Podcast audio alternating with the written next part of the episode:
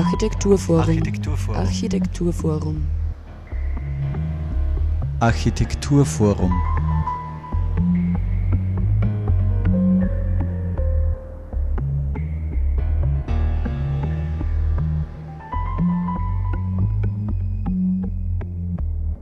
Hallo und herzlich willkommen zur aktuellen Ausgabe der Sendung des Architekturforums Oberösterreich auf Radio Froh. Als Folge der Industrialisierung transformieren sich einige Städte hin zu lebenden Laboratorien, Plattformen für Innovation und Produktionsstätten der Zukunft. Die Hochöfen und industriellen Fabriken, die einst halfen, die Wirtschaft anzukurbeln, häuten sich, shedding the skin. Ohne den industriellen Panzer brachten sie eine neue Phase der gesellschaftlichen Entwicklung zum Vorschein, in der sich ein Übergang von einer von Produktion hin zu einer von Dienstleistungen abhängigen Wirtschaft vollzog. Gleichzeitig begann man Wissen als wertvoll anzusehen und der kreativen Kulturszene einen Platz einzuräumen. Diese Metamorphose wird in der Soziologie die postindustrielle Gesellschaft genannt. Linz und Bilbao sind zwei Städte, bei denen sich fast identisch strategische Entwicklungsphasen beobachten lassen. Von Schwerindustrie zu Dienstleistung, von ökologischen Desastern und dunkel verrußten Oberflächen zu Fassaden aus poliertem Edelstahl und bunten Lichtreklamen, aktive Agenten umwelttechnischer und urbaner Regeneration. Die Flüsse Donau und Nervion, einst Handelshauptstraßen auf dem Wasser und eine Schlüsselrolle in der Kommunikation spielend, veränderten sich langsam in einen räumlichen Kontext für kulturelle und künstlerische Institutionen und Veranstaltungen, der auch als Lockmittel für den Tourismus wirkt. Um all das kreist die aktuelle Ausstellung im AFO Architekturforum Oberösterreich, welche am Mittwoch, den 28. Juni 2017 eröffnet wurde. Wir waren vor Ort, um Alex de Europa zu Inhalt und Konzept der Ausstellung zu befragen. Außerdem ist auch ein Interview mit Peter Sapp von Querkraftarchitekten zu hören. Er hält heute im AFO Architekturforum Oberösterreich einen Werkvortrag zum Thema Menschen Raum geben. Am Mikrofon begrüßen euch Thomas Moser und Sarah Braschak. Und wir kommen jetzt gleich zum Interview, welches ich schon angekündigt habe zu Beginn der Sendung, und zwar mit Alex de Europa zur Ausstellung Shedding the Skin. So I guess for starters, um, it would be good maybe if you can introduce yourself a little bit for our listeners. My real name is Alex de las Heras, but I like to create alter egos. So today I'm Alex de Europa. And I'm a between Linz and Madrid based artist and curator. This is my practice since, let's say, the last uh, four or five years. Yeah, as I said, today is the opening of the exhibition named Shedding the Skin. And it's about the so called uh, post industrial society. And you got two cities as an example for that Bilbao and Linz. What exactly brings those two cities together? Well, there are many things which bring both cities together.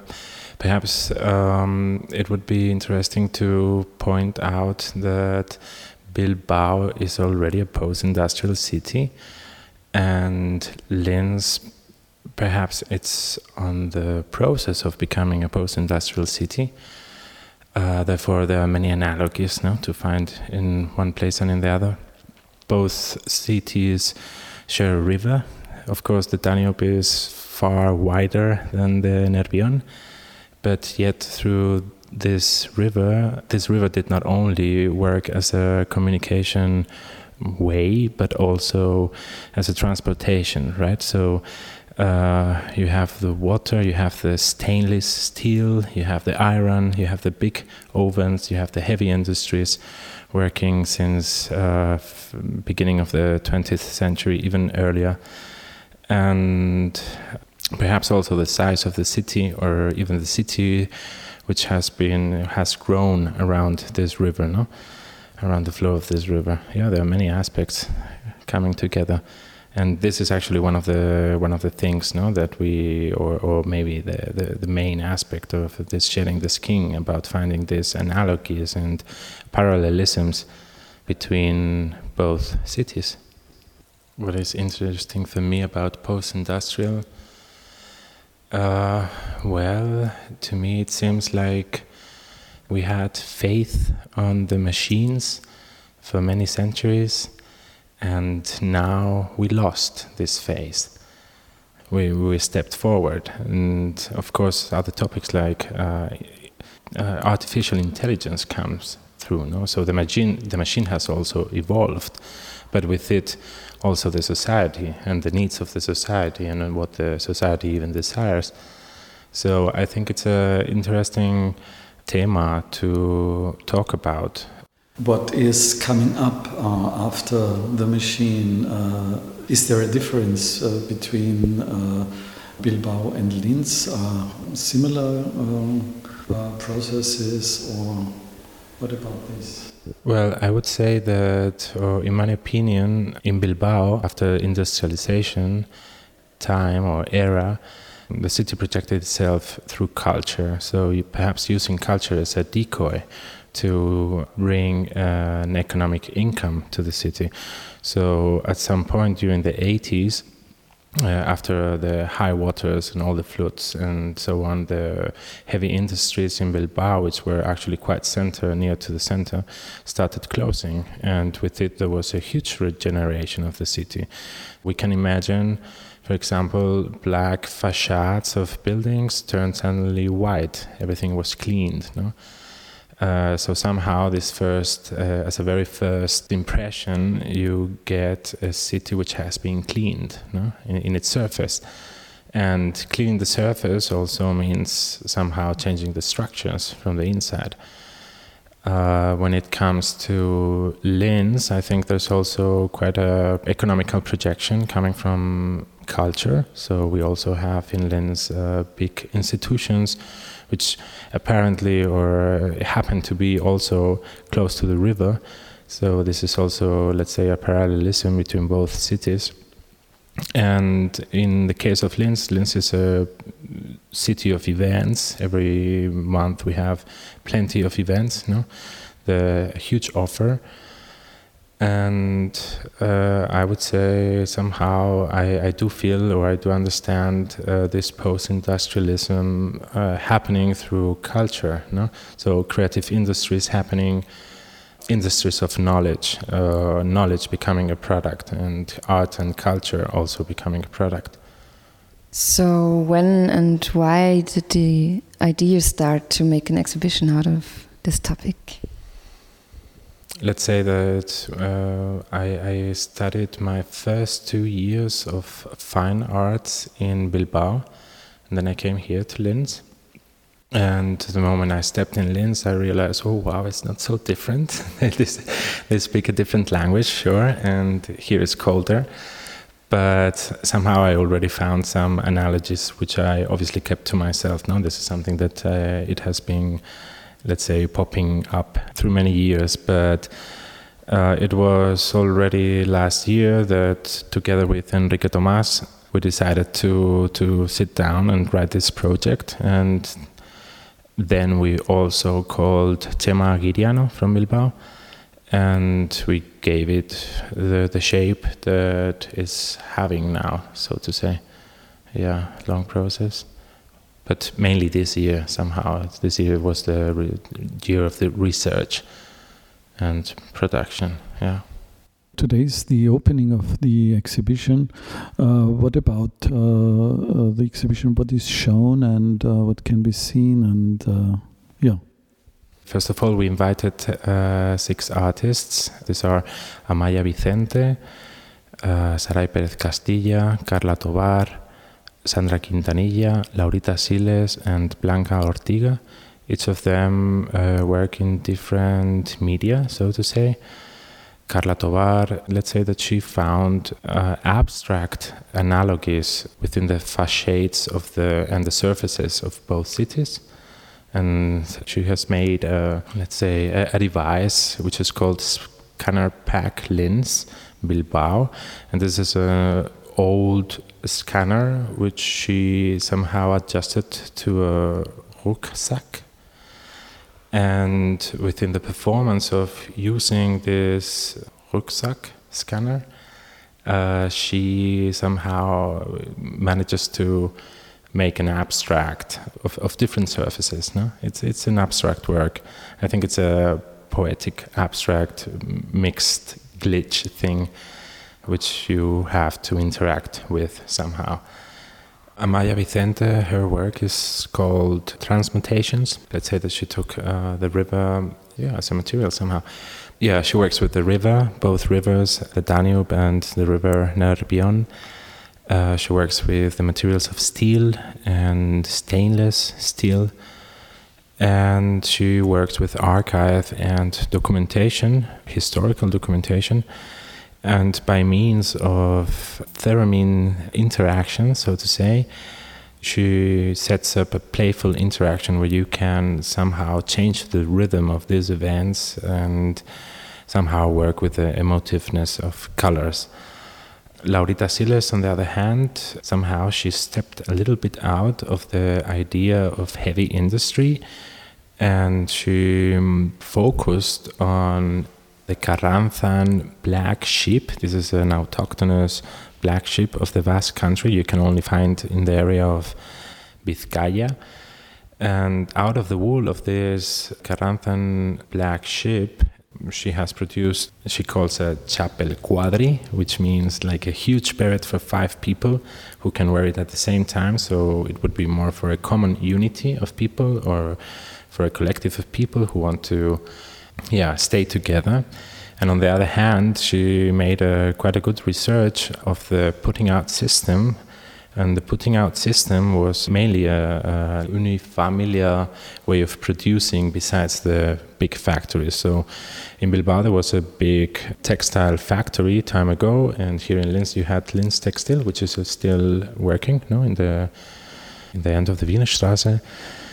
And uh, somehow she also she's projecting more into this. Uh, let's say familiar way of producing besides the big industry no so yeah how families had a plus income and obviously uh, or more precisely focusing her research on uh, women workers at this time it happened to be that back in bilbao when the textile factory was still working perhaps 60% of the people who worked were the, were women, and uh, here in Linz, she found out perhaps different data, but her work is gone in this direction. We also showcased Blanca Ortiga, La Ortiga, and she will do a performance on one side based on memories memory is a big topic, of course, but she's interested on somehow creating new memories, imagining that you've never been in one place and which memories relate you to this place. No, how can you find out perhaps a emotiveness, or how can you, know, create a, a, feeling of um, being near to something that uh, perhaps you've never been to. Uh, on the other hand, she has a work uh, which is called I've Never Been Here, which uh, works also with culture as an interface and somehow establishes the culture mediated, yeah, mediated situations. So one question which was interesting for me in cities like Bilbao or Linz, like post-industrial cities are on their way to post-industrialism. What changed the most for the people living here in the past 30 years or something? What do you think? Well, on the last 30 years, I think I was four at this time, so I really don't know. But I would say that there were huge changes, um, uh, gentrification wise speaking. Uh, most of the areas which hold big industries now are hives of buildings for living or other service companies also. Uh, so so somehow population. I mean back back in industrial times, population from from let's say villages would go to the city to work. Now now uh, the big industries are moving outside of the big cities. I mean, perhaps Linz is an exception, but at least in Bilbao, the, the heavy industries moved down near to, to the seaside, no? or closer to the seaside, or somewhere in the inside, know, but outside of the city. So there's a diaspora happening. And on the other hand, um, I, I, think also somehow work professions have also changed. You know? Before there were, let's say, very specialized professions. Uh, you would be maybe a tinker, or you would be the man who works with the coal, or you would be uh, a tailor. You know? Professions were for centuries very specialized. Uh, now professions are truly open. You can be anything you want at least I feel it this way. And when it comes to arts, uh, it is also like this. We are more artists and more curators and more cultural agents than ever in history. And the options of showcasting work or exhibiting or even creating your own industrial work, if, if serial or perhaps unique, it's, it's there. No? So I think it's there's an interesting evolution coming with post-industrialism. Perhaps also the question is what will come after post-industrialism? No? What kind of future could we could we think about? So, Alex de Europa zur Ausstellung Shedding the Skin, welche noch bis 8. Juli im Architekturforum Oberösterreich zu bestaunen ist. Ja, und heute am 4. Juli 2017 erwartet euch abends ein Vortrag im AFO und zwar zum Thema Menschen Raum geben. Halten wir diesen Peter Sapp von Querkraft Architekten und auch ihn haben wir vorab zum Gespräch getroffen. Mir ist aufgefallen, wenn man bei euch auf die Website schaut unter ähm, Menüpunkt Philosophie, dann taucht eine, eine Wolke an Begriffen auf. Unter anderem Bewegung, Lust, Geiz, Verliebtheit, Vermögen. Kann man jetzt vermuten, dass es bei euch nicht allein ums Bauen geht, sondern was ihr damit erreicht, beziehungsweise was das bei den Menschen auslöst? Ja, wir haben gemerkt in unserer jetzt fast, ja, fast 20-jährigen äh, Querkraftzeit, äh, dass uns eigentlich die, die Beschäftigung äh, mit dem Nutzer immer mehr Spaß gemacht hat. Also sozusagen das Beschäftigen mit dem Menschen als zentralen Auslöser und Inhalt von Architektur ist sozusagen eine Ebene, die wir schätzen und lieben gelernt haben, die uns wirklich sozusagen leidenschaftlich Spaß macht. Und für uns bedeutet das, äh, der Mensch ist halt äh, Gott sei Dank kein perfektes Wesen, sondern er ist unberechenbar. Das heißt sozusagen, wenn wir Architekten uns jetzt irgendwas überlegen, wie könnte jemand ticken, wie, was könnte richtig sein, wird man oft überrascht. Und genau diese Auseinandersetzung mit diesen äh, Unabwegbaren und mit diesen Überraschungen, das macht uns Spaß und das ist eigentlich die zentrale Motivation unserer Arbeit. Wie kann sich der Laie das vorstellen, eben diese ganzen unabwegbaren äh, Momente und Überraschungen, äh, schließlich ja beim Bauherrn, weil ihr habt ja irgendeinen mhm. Auftraggeber, eben der so überraschend und unabwegbar ist. Wie geht ihr dann auch mit der Gestaltung um? Weil man fragt sich ja, am Schluss muss ja, eine, muss ja ein Gebäude herauskommen, es gibt Oberflächen, es gibt Farben, es gibt das Licht. Ist da zuerst die Funktion da, die ihr dann in Gestaltung gießt oder wie ist da eure Arbeitsweise?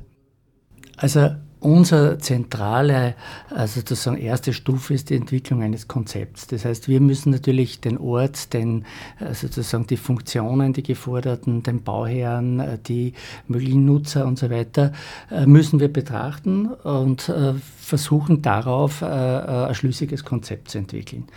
Und dieses Konzept ist eigentlich immer äh, von einer gewissen Nutzerperspektive aus äh, betrachtet.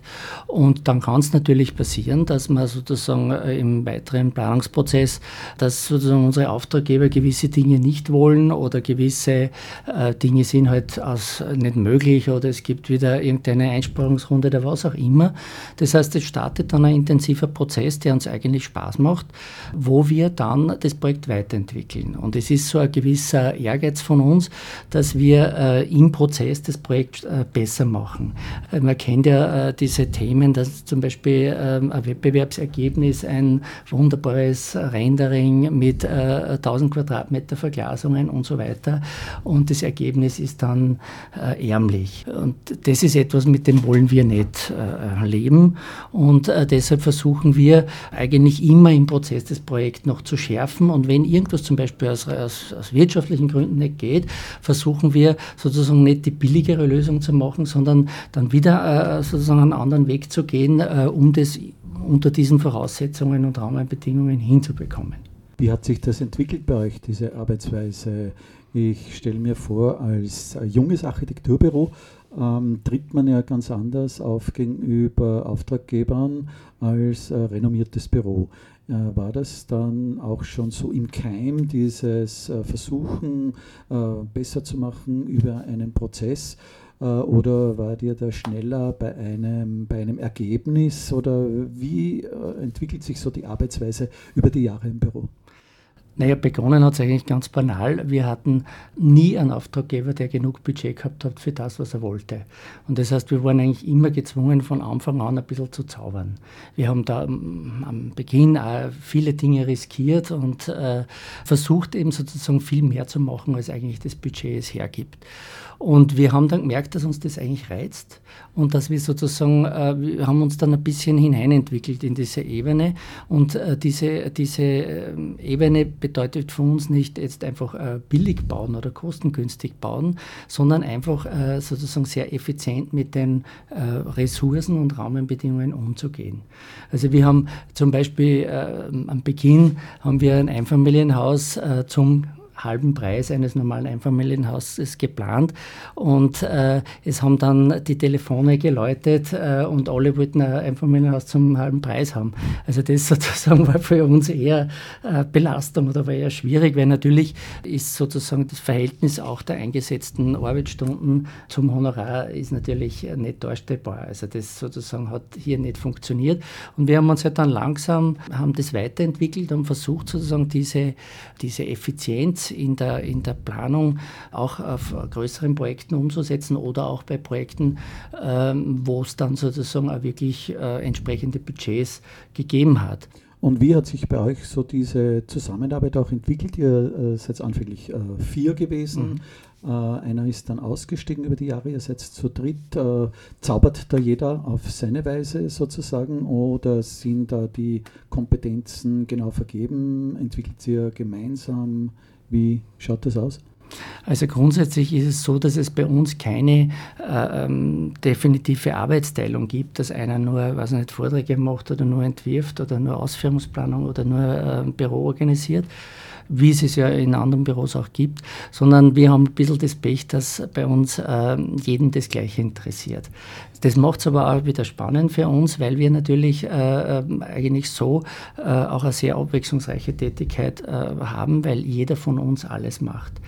Aber der Grundsatz ist, dass wir immer versuchen, im Konsens so lange also sozusagen an, an, an einer Lösung zu arbeiten, bis alle sagen, das machen wir jetzt so. Auch wenn man vielleicht nicht immer ganz begeistert ist davon, aber da vertraut man halt sozusagen, wenn man jetzt, äh, jetzt im Dreierteam, wenn einer dann sagt, naja, ich finde es jetzt okay, irgendwie hätte mich nur ein anderer Weg auch noch interessiert, aber die anderen sind jetzt schon so überzeugt davon, dass das richtig ist, ähm, dann findet sich einfach ein Konsens und äh, im Idealfall natürlich sind alle drei begeistert davon. Und das funktioniert sehr gut. Und das funktioniert auch gut mit unseren Mitarbeitern, äh, die wir immer einbinden in diese Entscheidungen. Also in allen, äh, bei allen Projekten muss vielleicht dazu sagen, es ist immer einer von uns drei Partnern ist äh, für mehrere Projekte zuständig. Also das heißt dem Auftraggeber gegenüber als Ansprechpartner, aber auch dem Team gegenüber einfach verantwortlich für das Projekt. Dann gibt es einen Projektleiter und das Projektteam. Und äh, wir versuchen immer alle in alle wichtigen Entscheidungen einzubinden. Das heißt, wenn es wichtige Entwurfsentscheidungen gibt, äh, sind auch alle drei Partner äh, am Tisch. Und äh, das wird halt so lange diskutiert, bis sozusagen der beste Ansatz äh, sich durchsetzt. Du bist ja gebürtiger Linzer. Wie nimmst du so, vor allem halt im Bereich der Baukultur, des Baulichen, der Planung, Linz war, was erreicht dich da in Wien? Ähm, ja. Also ich äh, sehe, dass Linz also eine extrem äh, dynamische Stadt ist mit einer hohen Lebensqualität. Und äh, wenn ich sozusagen mit Wien äh, da die Parallele ziehe, also Wien ist ja äh, eine Stadt, äh, die extrem wächst, also wir, um ca. 30.000 Menschen pro Jahr. Und in Linz haben wir sozusagen die Situation, dass auch hier extreme Nachfrage nach Wohnraum besteht und ein Überhang an Arbeitsplätzen äh, hier ist. Also das heißt, äh, die Firmen brauchen Leute, die für sie arbeiten und diese äh, Menschen finden schwer Wohnung. Und das ist eben der Unterschied zu Wien, weil sozusagen da gibt es die Arbeitsplätze nicht, da fehlen sie leider. Also deshalb sehe ich schon, dass Linz hier, äh, dass hier eine große Dynamik vorhanden ist und die natürlich auch für Architekten gut ist. Und ich sehe auch, dass es natürlich viele ähm, engagierte und, und gute Architekten in Oberösterreich gibt. Und äh, was man auch sieht, ist, dass die äh, sozusagen Ausführungsqualität äh, von äh, Osten nach Westen eigentlich immer besser wird. Also wir sind manchmal ein bisschen neidig, wenn wir sehen, mit welchen Details die österreichischen Kollegen planen können, dürfen bis auf den Wohnbau vielleicht, also da sehe ich schon äh, einen Rückschritt in Linz. Also das sozusagen, ähm, ich glaube, äh, grundsätzlich äh, gibt es eine extreme, ähm, ein Potenzial an Kreativität äh, in der Architekturszene und es gibt da sozusagen einen hohen Leiden, eine Leidensfähigkeit der Architekten und ein enormes Engagement, Probleme zu bewältigen. Und ich glaube, man geht also hier im Moment nicht ganz den richtigen Weg, dass man sozusagen äh, im, im geförderten geförderten Wohnbau sozusagen Maßnahmen vorgibt, Maßnahmen vorschlägt, statt sozusagen dieses Kreativitätspotenzial anzuzapfen und sagen, okay, wir haben ein Ziel, wir definieren das Ziel, sei es ein Budget oder andere Ziele und äh, bitte lasst sich was einfallen und macht das. Und das würde meines Erachtens wesentlich besser funktionieren. Ja, Peter Sapp wird eben heute im Architekturforum Oberösterreich einen kleinen Querschnitt geben, um einen Einblick in die Arbeitsweise von Querkraftarchitekten geben zu können. Der Vortrag startet heute um 19 Uhr und enden wird er in etwa um 21 Uhr. Nähere Infos dazu findet ihr unter avo.at und zu Querkraftarchitekten unter www.querkraft.at. Und zum Schluss der heutigen Sendung kommen wir jetzt auch noch zu den anstehenden Terminen im Architekturforum Oberösterreich. Es tut sich noch einiges an Veranstaltungen bis zur Sommerpause des Architekturforum Oberösterreich. Am Freitag, 7. Juli um 19 Uhr, eröffnet ein Kooperationsprojekt des Architekturforum Oberösterreich mit der Galerie der Stadt Wels und dem Vorarlberger Architekturinstitut in Wels, in der Galerie der Stadt Wels und zwar unter dem Titel Die Galerie wird zum Baulabor geht es um drei Baugruppen, die nacheinander an einer Raumskulptur arbeiten. Sämtliche Infos zu diesem umfangreichen Projekt auf der Website der Galerie der Stadt Wels.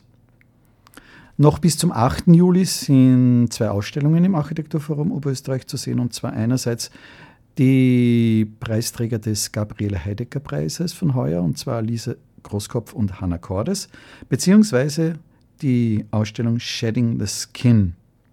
Einen kurzen Ausblick auf das Programm ab September, und zwar geht es unter dem Titel Neue Standards, zehn Thesen zum Wohnen ab 12. September um das Thema Wohnen in unterschiedlichsten Standards, Formen und Atmosphären. Die Ausstellung eröffnet am 12. September um 19 Uhr.